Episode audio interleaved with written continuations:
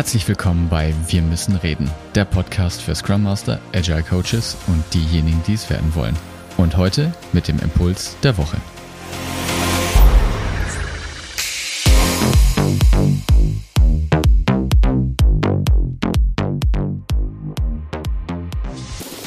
Sagt mal, mit wie vielen Menschen außerhalb der Organisation unterhaltet ihr euch denn eigentlich über die Probleme, die ihr im Rahmen eurer Arbeit zu lösen habt? Nun, diese Praxis, Niklas Luhmann würde das als brauchbare Illegalität bezeichnen, hilft euch, eine Perspektive einzunehmen, die ihr sonst nicht bekommen könnt. Es ist Fakt, dass immer die Erkenntnis, die ich habe, ganz stark vom Beobachter abhängt. Das heißt, wenn ihr mit anderen Menschen sprecht, kriegt ihr neue Erkenntnisse zu euren Problemen. Das hilft euch bei der täglichen Arbeit, bei der Reflexion. Und wie geht ihr dabei vor? Naja, also zuerst muss natürlich der Gegenüber erstmal ein gewisses Vertrauensverhältnis mit euch haben. Das heißt, wählt da euren Gesprächspartner weise, könnt euch auch im gegenseitigen Wechsel eure Themen erzählen. Was auf jeden Fall hilft, ist, dass ihr den Business-Kontext kennt. Ja? Also so ein Business-Canvas muss man jetzt nicht unbedingt ausfüllen, aber die Fragen, die da drin sind, sind durchaus, sag ich mal, zielführend, dass ihr das Geschäftsmodell versteht, dass ihr überlegt, okay, in welchen Märkten bewegt sich dann das äh, Unternehmen.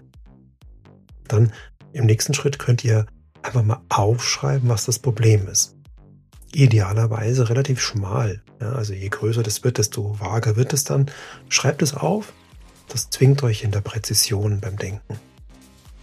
Und als nächstes könnt ihr seinem Gegenüber einfach mal bitten, seine Behauptungen aufzustellen. Warum ist das so? Hat er eine Idee? Vielleicht eine Hypothese bilden, weil das so ist, deshalb passiert das. Und schreibt die auf, arbeitet irgendwie auf einem virtuellen Board zusammen, wenn ihr das remote macht.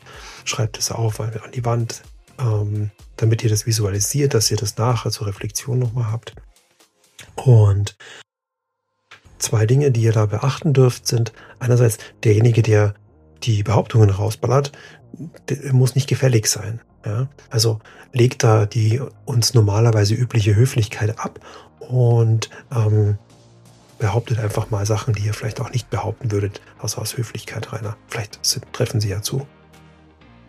Als letztes noch, äh, wenn ihr das ausprobieren solltet, tappt nicht in die Falle, dass wenn ihr einen Aspekt jetzt erkennt, den ihr vorher nicht gesehen habt, der euch sagt, ja, stimmt, das alles habe ich noch nicht gedacht.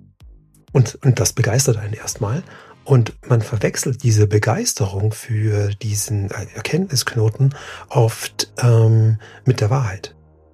Das ist auch nur eine Hypothese oder eine Behauptung, die ihr validieren müsst. In diesem Sinne, viel Spaß beim Ausprobieren. Bis denn, euer Martin.